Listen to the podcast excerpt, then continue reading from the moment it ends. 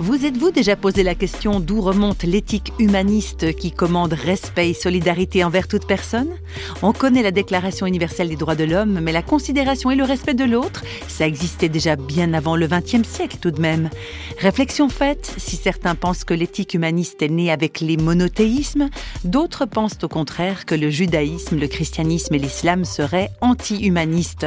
Cette question a passionné l'historienne des religions Catel Berthelot.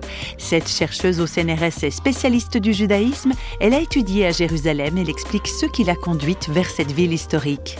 Ça s'inscrit dans une histoire euh, très personnelle qui est euh, le fait que je me suis convertie au christianisme à l'âge de 20 ans, alors que j'étais euh, d'une part à HEC et d'autre part en, fac de lettres.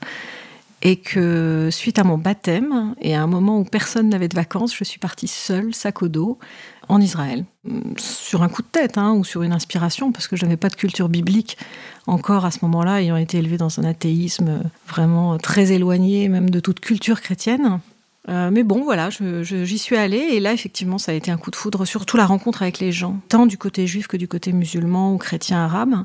Et en fait, très rapidement, je me suis rendu compte que j'avais des affinités spirituelles très profondes avec le judaïsme.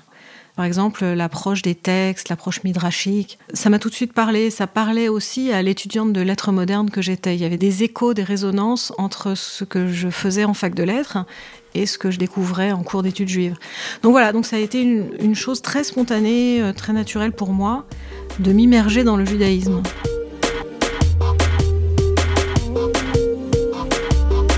C'est en tant que chercheuse que Catel Berthelot a voulu savoir si l'éthique humaniste serait née ou non avec les monothéismes, et de s'apercevoir en cours de route que cette question rejoignait complètement son vécu personnel. Moi, dans ma famille athée, j'ai beaucoup entendu le discours qui consiste à dire que les religions sont intrinsèquement intolérantes, violentes, créatrices de conflits entre les hommes, etc. En gros, la religion serait un stade euh, primitif de l'humanité qu'il faudrait dépasser par la rationalité. Et puis, euh, évidemment, en fréquentant les milieux religieux, dans les églises, mais aussi euh, par mes études, j'ai découvert des discours apologétiques qui ne me semblaient pas répondre honnêtement aux difficultés justement soulignées par certains athées. Mais peut-être pas ça la raison pour laquelle j'ai travaillé sur cette problématique en fait. C'est a posteriori que je me suis rendu compte que cette question était une question absolument fondamentale dans mon propre parcours, enfin une question que je pouvais m'approprier comme une question personnelle pour réconcilier à la fois euh, l'éducation athée que j'avais eue et cette foi chrétienne qui grandissait en moi.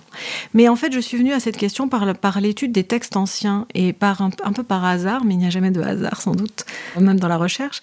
Et donc, euh, en fait, je me suis rendu compte en lisant les textes que les Juifs étaient accusés de misanthropie dans l'Antiquité. Et du coup, il y a dans ces textes anciens un discours sur euh, la philanthropie qui n'est pas juste euh, le fait de donner de l'argent aux pauvres, etc., comme ça peut être compris aujourd'hui, mais c'est vraiment l'amour de l'humanité. Et en fait, ce qui se joue dans ce discours-là, philanthropia en grec est traduit par humanitas en latin dès le 1er siècle avant notre ère, c'est finalement le fondement de ce que nous, aujourd'hui modernes, nous appelons l'humanisme ou une éthique humaniste, c'est-à-dire en fait le respect de tout homme en tant qu'il est homme ou la solidarité minimale avec tout homme en tant qu'il est homme, en tant qu'il est membre de l'espèce humaine.